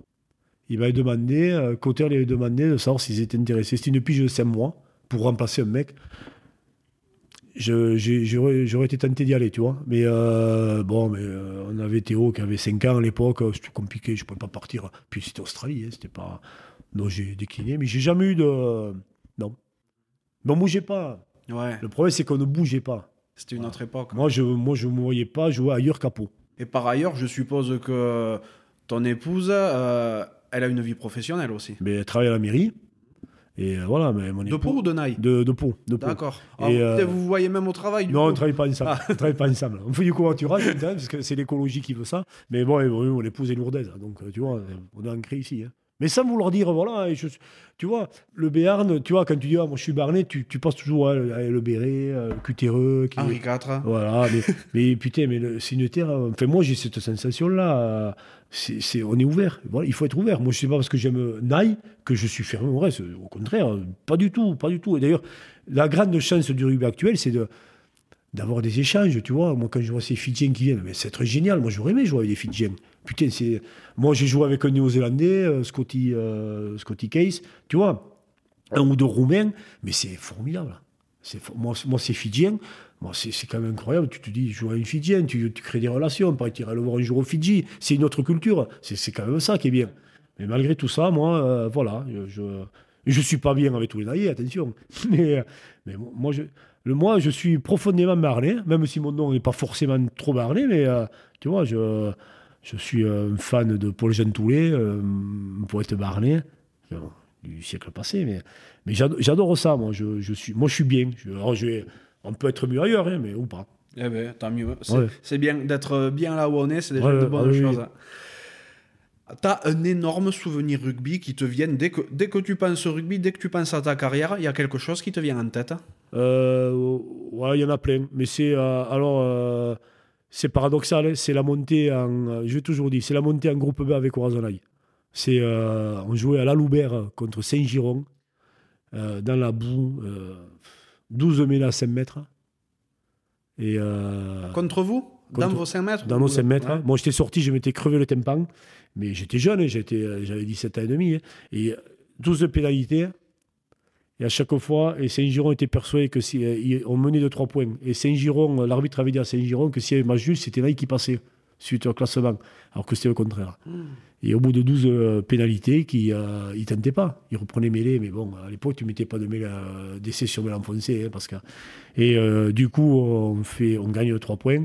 Et quand Saint-Giron a su que le président de Saint-Giron avait démissionné, et d'ailleurs, Cojol, euh, qui jouait pilier, euh, j'ai entraîné son fils en espoir pour Ludo. D'accord. Voilà. Et euh, ça a été extraordinaire. je me rappelle toute ma vie. À la fin du match, le, le, du club de il rentre, il avait dit cette phrase qui me marquera. Il avait dit Je signe des arrêts de travail à tous ceux qui le veulent. oh, c'était, c'était, c'était incroyable. Incroyable.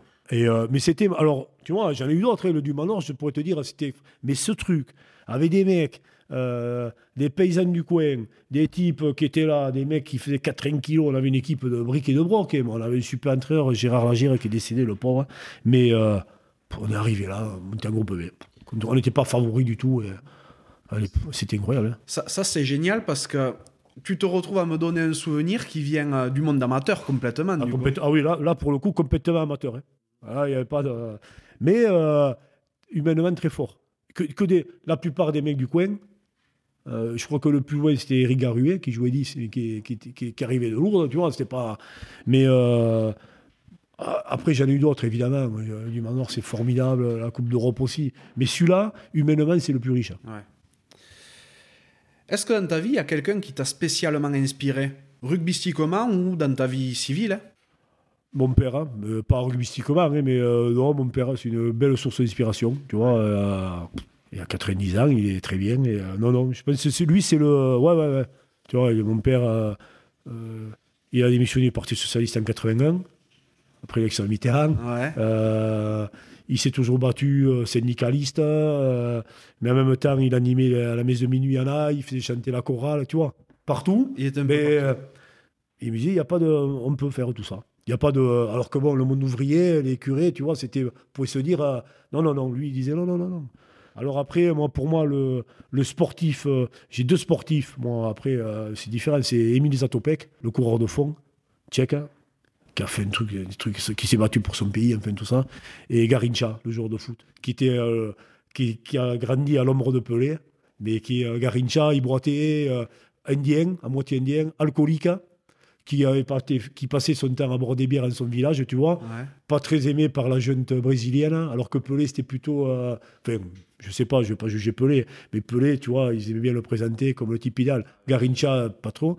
Et quand Garincha est mort, sur sa tombe, il y a marqué Ici repose Garincha, la joie du peuple. C'est ah, beau ça, hein C'est joli, c'est très beau. Donc, c'est deux, sportivement, deux mecs, ouais, voilà, c'est ça. Après, il faut pas aller chercher partout. Les autres, je ne connais pas. Non, bien sûr. de toute manière, enfin, chacun a ses... les personnes qui l'ont marqué, quoi. Oui, bien sûr, bien sûr. Dans ta vie, est-ce qu'il y a une, euh, une claque ou un échec qui t'a fait grandir? Euh, oui, tout, comme, oui, oui, dans la vie, on a toujours des, euh, des mauvais moments. Hein. Alors moi, tu vois, oui, j'ai un truc, alors j'en parle, mais bon, euh, je suis surmonté malgré tout. Hein. Euh, je suis diabétique. Et donc, le jour où j'avais 20 ans qu'on m'a détecté du diabète, hein, la première chose qu'on m'a dit, on m'a dit, monsieur, le rugby, il faut arrêter. Parce que le rugby, c'était troisième mi-temps, tout ça, le sport compliqué à gérer. Et ça, ça m'a quand même foutu un choc, tu vois. J'avais 20 ans, je venais de signer je me suis dit, oh merde. Et euh, ça m'a un peu secoué. Franchement, j'ai eu du mal et je me suis dit, euh, Parce que puis à l'époque, euh, tu vois, maintenant j'ai une pompe, on, est, on est suivi. D'ailleurs, la preuve, je n'étais pas considéré comme cas risque. mais à l'époque, c'était des seringues, il fallait se piquer le doigt et mettre du sang pour savoir où tu étais. Et puis ça, le rugby, les entraînements, il fallait le gérer, le bordel. Et euh, ça m'a un peu appris à relativiser, parce que pendant un moment, il a fallu. et ça m'a foutu quand même un choc, hein, franchement. Et, et c'est pour ça, après que j'ai eu cette ce fait de me dire, ah c'est bon. Bon, après, même, attention, euh, j'ai perdu un ami d'un cancer il y, a, une dizaine de jours. Je veux dire par là, euh, c'est pas non plus, euh, j'ai pas. C'est pas une maladie, d'ailleurs, c'est pas une maladie, le diabète. Mais ça t'apprend à se dire, bon, tout ce qu'on va prendre, on va le prendre. Dire, on se le dit, malheureusement, quand notre pote est mort, on s'est dit, putain, tu vois, il faut en profiter, mais on n'y pense pas. Moi, à chaque fois que je me fais une injection d'insuline, euh, je me dis, tu vois, après tout, euh, tu vois, j'ai 54 ans, j'ai aucun séquelle là-dessus, tu vois, je fais 53. Et je me dis, après tout, il faut en profiter. Alors, pas dans l'excès, pas tout temps, mais euh, voilà, il faut se dire. ça m'a un peu marqué le truc, mais bon, c'est comme ça, hein, c'est la, la, vie. Et encore, je te le dis, je suis pas, c'est pas grave ce que j'ai. Ça, pourrait le devenir si je ne me soignais pas comme ça, mais euh, pour le moment, ça va. C'est pour ça, ça m'énerve un peu quand je vois ces types. Maintenant, on, vit dans un monde, et surtout le rugby, où être euh, gentil, c'est un défaut. Oh, il est gentil, il est con. Tu sais mhm. Euh, comme euh, quand les mecs ont parlé des gonzesses, elle est, mignonne, ouais, elle est sympa. Tu vois, ça veut dire, euh, elle est sympa. Et là, le mec dit, ouais, Triep, ouais, il, est, ouais, il, est, il est gentil, Triep, c'est un déconneur. Donc voilà, donc c'est un déconneur. tu vois, Joker, le, le film Joker, euh, c'est un clown, hein. par contre, euh, ouais. rigolo, ouais. tu vois, bon, moi je suis pas le Joker, mais tu vois, c'est ça. On est catalogué, on a besoin d'être catalogué, donc il vaut mieux le mec qui, qui rigole jamais, qui est là, attention, lui, il est sérieux, il rigole pas, il calcule mon cul, et que dalle. Donc tu vois, c'est un peu ça. Mais euh, ouais, il faut, ça m'a appris à relativiser. Bon, voilà. Après, je te dis, j'ai la chance, je touche du bois, d'avoir une vie heureuse, et très bien bien entendu. Ah, après, il faut quand même noter l'exploit hein, que c'est de mener une carrière de sportif de haut niveau avec du diabète. Les gens qui ne sont pas malades, et euh, j'ai la chance de ne pas en être, donc je ne peux pas m'en rendre compte, mais c'est des soins tous les jours qu'il y a à mener. Et ah pour mener une carrière, il y a des niveaux qu'il faut équilibrer tout le ah, temps. évidemment, parce que euh, et encore maintenant, on a des, c'est des pompes qui durent, euh, que tu charges pendant trois jours, tu l'as fixé à la peau, euh, que tu jettes après, tu en mets une autre. Tu as des capteurs où ils te donnent ton taux de sucre tant que tu veux, mille fois par jour si tu as envie. Et si tu veux, ça permet de bien se régler. Mais moi, à l'époque, il n'y avait pas tout ça. Donc, je jouais. Donc, systématiquement, je bouffais du sucre avant le, match, avant les entraînements, constamment, constamment. Il fallait parce que, et j'ai eu la chance, j'ai jamais fait de. Ça m'arrivait de faire des malaises où tu, hypoglycémie, les pompiers et tout, hein, deux fois. Bon. Mais là, ça va. en ayant une vie un peu plus calme, entre guillemets, c'est mieux. Mais, mais j'ai vécu une vie quasiment normale. Mais à côté de ça, évidemment, il faut faire hyper gaffe. Parce que tu fais une hypoglycémie, tu es tout seul, tu n'as pas de sucre, tu peux en crever. Quoi, tu peux, donc, Bon, ça va. C'est pas. D'ailleurs, j'avais fait pour le du manoir la finale. J'avais j'avais été contacté par une association Diabète à venir qui s'occupe des, enfants diabétiques. Et euh, donc on avait le, foqué leur logo sur le short, tout ça. J'ai fait un petit truc, c'était sympa. Et euh, voilà. Mais bon, je dis, il faut relativiser, c'est pas un truc grave. Mhm. Maintenant, c'est plus grave. Comme j'espère qu'un jour les cancers, ce sera plus grave. Mais bon. Euh, pas pareil. Donc voilà, écoute, ouais, ouais, ouais, ouais. Non, mais après, je vais pas faire le type, ouais, chier, je me suis fait tout seul. C'est pas vrai. J'ai eu beaucoup de chance, hein. bien entouré. Bon, je, voilà, comme beaucoup de gens. Hein. Je viens pas de la rue. Je, Naïs, c'est pas une cité euh, de parisienne, tu vois. Mais euh, voilà, c'est pour ça. Tout n'a pas été rose, mais ça va. Tout le monde. Hein. Et du coup, quel est l'accomplissement dont tu es le plus fier? Ah ben, Je sais pas, d'avoir des enfants, de les élever, de, de bien les élever j'espère. Hein. Et puis voilà, de mener bah, une vie de, de personne normale. Hein, euh. ouais, je, et alors, euh, il y a un dicton qui dit euh, homme sans ennemi, homme sans valeur. Et bien, tu vois, ça me va parce que je sais qu'il y a des gens qui me détestent et ça me va très bien. Je suis content. Parce que les mecs qui sont aimés par tout le monde, c'est pas possible. On ne peut pas aimer tout le monde, on ne peut pas être aimé tout le monde. Autrement, je ne vois pas comment on peut faire. Mais non, j'ai une vie euh, j'ai su garder mes amis d'enfance. Euh, sans jamais avoir rien du tout, tu vois, avec plaisir. Euh, dans la normalité. Quoi. Je les vois, même quand je jouais, j'avais mon coup chez eux comme si de rien n'était. Quoi, tu vois. Bon, après, j'ai pas de quoi non plus avoir le melon, hein, c'est pas la, la, question. Mais, euh, ouais, voilà, moi, je, je suis. Euh, je suis un mec, euh, je pense être un mec bien. Une vie équilibrée, quoi. Équilibré, ouais, hélas. Des fois, j'aimerais un peu de déséquilibre, mais c'est difficile. C'est souvent, je dis, tu vois, une fois, j'ai discuté avec ma femme, je disais, moi, mon, euh, mon sportif préféré, ça serait euh, Berthier dans Coup de tête, avec Patrick Devers. Quand il a, tu l'as vu le film non, Tu l'as jamais pas. vu? Non. Ouais, Regarde-le. C'est un joueur de foot. Euh, euh, Patrick Devers, il fait un joueur de foot dans les années 80, euh, euh, dans un petit club qui fait un parcours en Coupe de France. hein, et à un moment, il pète les plombs. Mais c'est extraordinaire. C'est extraordinaire. hein, Parce que finalement, il est entouré de mecs, de, de dirigeants, mais je te raconte pas. Et je disais à ma femme, j'aurais aimé un jour pouvoir faire ça. Mais je suis trop gentil, je pourrais pas. Parce que quand, si tu le regardes, à la fin, il y a une scène, ça me met tellement il est méchant. Alors, il a raison d'être méchant. Avec les mecs, je lui dis, ça me gêne de voir ça. Je dis, moi, je pourrais pas être méchant comme ça. Parce que dans toute personne, il y a un bon fond quand même. Ah oui, oui. Même si le mec te fait du mal, quelque part, il y a quelque chose de bien chez lui. Oh là là là. Et euh, je disais des fois que j'aurais aimé un jour un repas, une réception, faire comme ça. Mais bon, je peux pas. je- bon, voilà, j'ar- j'arriverai pas. Mais, et des fois, je le regrette, hein, c'est con. hein, J'aimerais être des fois un peu con. Mais j'ai du mal. J'ai du mal. Bon, après, euh, tant mieux, tant mieux, parce que je suis profondément euh, euh, croyant. tant mieux que j'ai pas ce truc. Même si je suis pas parfait, hein, là, mais. Donc, tu vois, mais j'espère qu'un jour où je vais mourir, on dira, bah, Triep, c'est un bon type, tu vois. Tu parles de la, de la croyance, justement. De plus en plus, hein, de, de gars, de sportifs, de sportives qui montrent leur, euh, leur attachement à une religion, quelle Mhm. qu'elle soit. Toi, ça t'a beaucoup aidé dans ta carrière? Alors, euh, non, je t'avoue que je me suis euh, tourné, enfin tourné, attention, hein, je suis, je rentre pas dans les ordres, hein.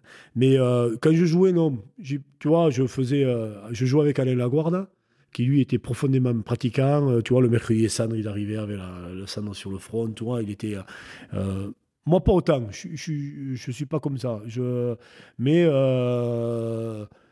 oui, j'avais toujours pensé en me disant, mais merci, mon Dieu, de, mon Dieu, alors lequel, je sais pas, tu vois, j'ai fait deux années, j'ai fait le ramadan pour voir. C'est un une expérience que je conseille à tout le monde. Mais je, je alors oui, les sportifs s'affichent. Alors bon, si s'afficher, c'est euh, se faire tatouer une croix, je sais pas trop. hein, euh, moi, chacun, euh, c'est tellement intime la religion qu'il faut pas trop l'afficher quand même. Tu vois, parce que déjà, ça n'intéresse pas grand monde, malheureusement. Mais après, tu vois, je ne vais pas trop à la messe, pas assez, alors que je pourrais, mais j'y vais pas trop souvent. Mais oui, alors il y a un retour vers ça.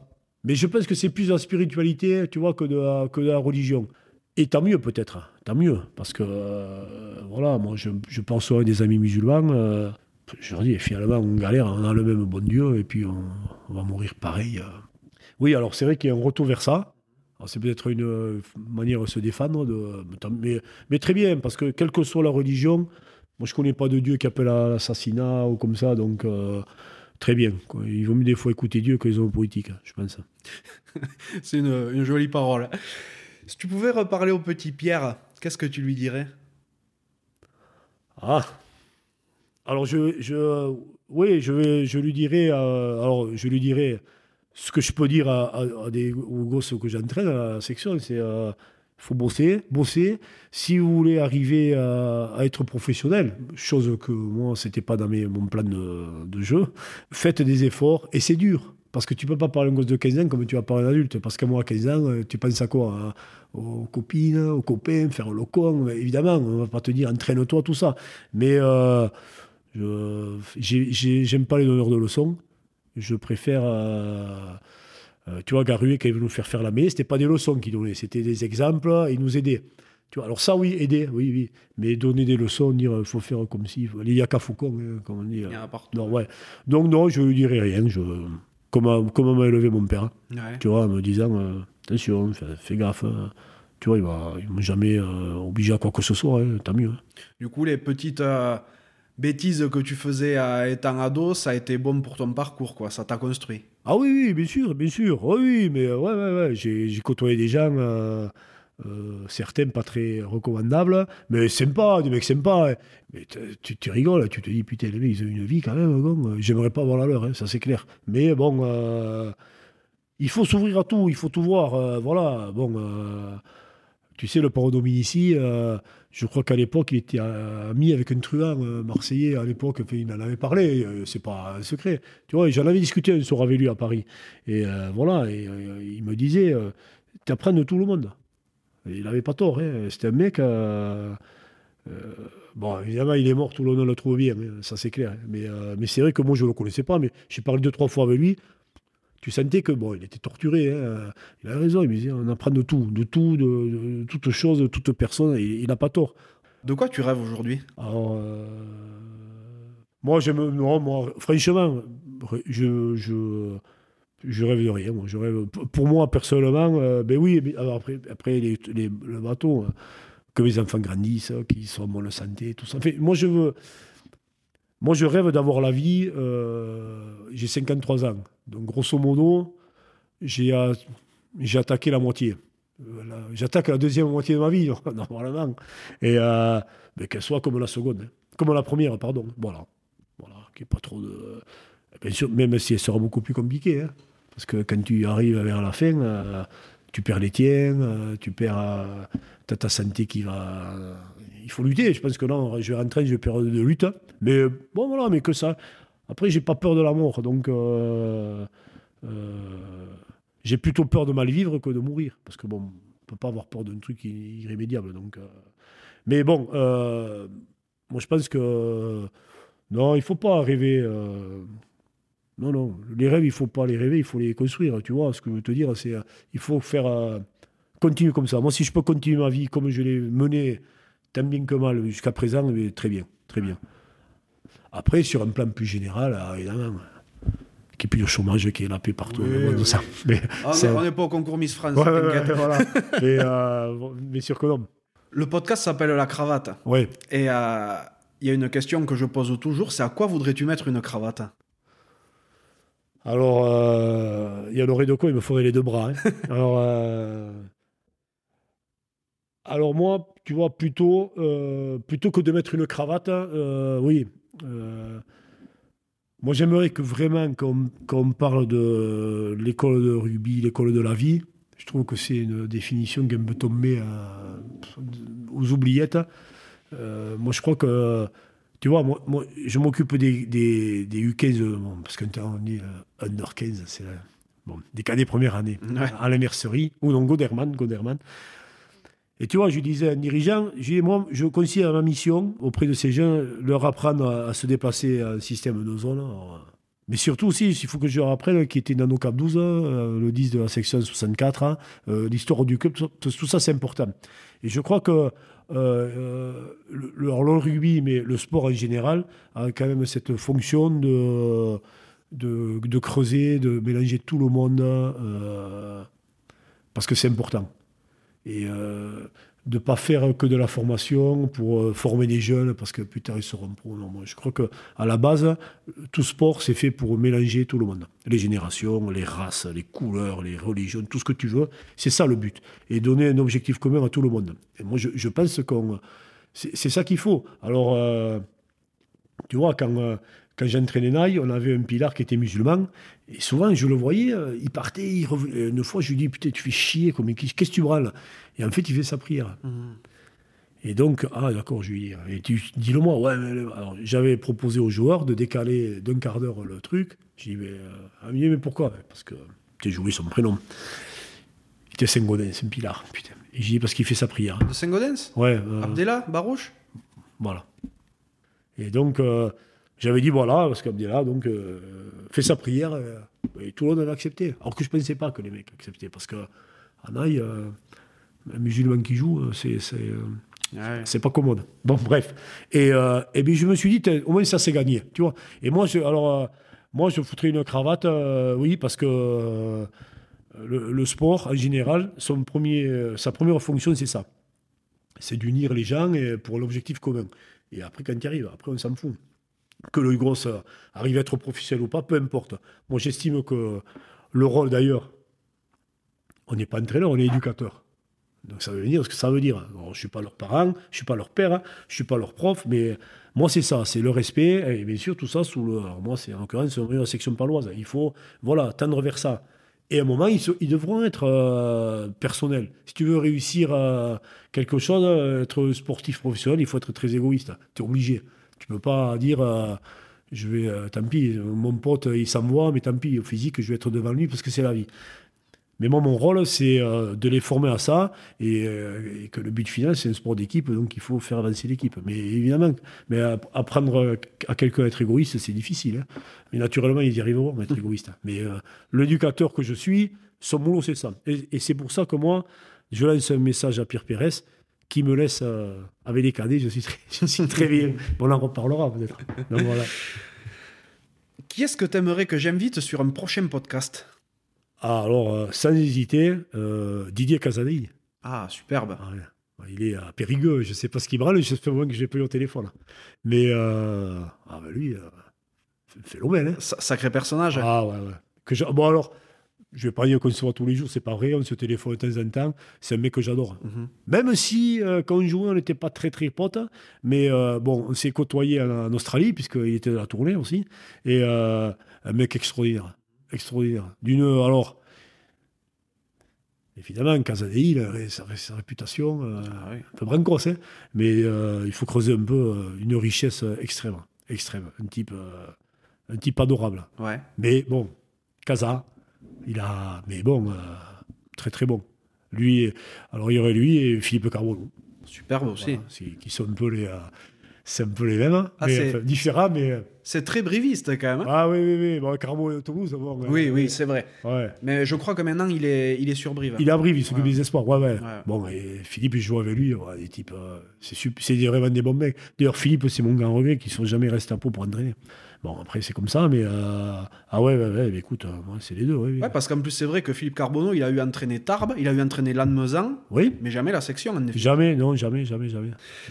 Est-ce qu'il y a une question que tu aurais aimé que je te pose, un sujet qu'on n'aurait pas abordé, que tu n'as jamais trop eu l'occasion d'aborder avec les médias et dont tu aurais envie de parler aujourd'hui? C'est compliqué de se poser à soi-même une question, parce que c'est qu'on a la réponse déjà. Donc, euh, euh, non, non, franchement, euh, comme ça, il n'y a, a, rien qui me vient. on a pas mal parlé. J'espère que je vais. les gens vont me voir de notre œil, comme, comme tu dis, c'est vrai que tu as l'image du, du gars qui, qui, déconne tout le temps et tout, mais c'est vrai qu'en discutant avec toi, on voit qu'il y a un vrai fond derrière, hein, que tu as un, vrai parcours, que tu as une, euh, une vraie vie en définitive et qu'il y, en a quand même, euh, y en a quand même dans la carafe. Quoi. Ben, oui, bah, après j'ai 53 ans, donc bon, euh, forcément j'ai un peu vécu. Enfin, vécu, je suis pas un vieux, mais ouais, ouais, ouais, non, mais j'ai. mais sûr, mais, comme tout le monde, les mecs, tu sais, des. Des demeurés, il n'y en a pas beaucoup. bon, il y en a, hein, mais c'est pas quand même la majorité du genre moi, je crois que tout, le monde a sa part de lumière euh, et, euh, et, puis à un moment, il faut retomber dans l'ombre et puis il faut accepter. Et c'est comme ça, tu vois. On a parlé, on parlait de Serge Simon, tu vois. Mais moi, bon, alors, Serge Simon, euh, qui décriait, bon, évidemment, il est vice-président, donc, et, la porte président. C'est pas des gens que je connais personnellement, mais je sais que, moi, comme je disais, ce qu'a fait Serge Simon avec Bernard Laporte au Sénat Fédé, j'aurais mieux le faire avec Torossian, tu vois. On avait les mêmes postes, puis des gauchers, des demi parce que c'est une énorme histoire d'amitié. Après, alors, je ne rentre pas dans les détails, je ne sais pas ce qu'il y a eu. Peut-être qu'ils ne font pas que des choses bien, sans doute. Mais moi, je retiens, tu vois, de Cyril Simon, je retiendrai ça. Que c'est un type qui est fidèle à l'amitié et qui va jusqu'au bout de, ses, idées. Qu'elles soient ou pas, peu importe. Mais il y va. Et moi, je pense que ça, ça se respecte. Alors évidemment, si ça avait été un autre président, je ne pense pas que ça aurait été pire. Ce qu'ils ont fait à Guinoves, c'est pas normal.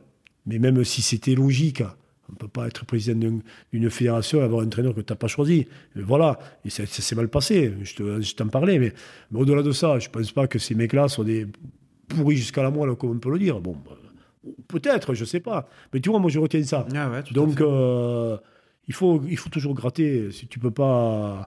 On ne peut pas s'arrêter à ce qu'on entend sur les réseaux sociaux ou à la télé. Euh, non, c'est pas possible. Mm. Voilà. Hein. Pour ça, oui, oui. Donc, j'essaye de malgré tout de relativiser. Mais et comme je te dis, des fois, j'aimerais retomber des fois dans l'excès, c'est bon. Mais euh, c'est difficile.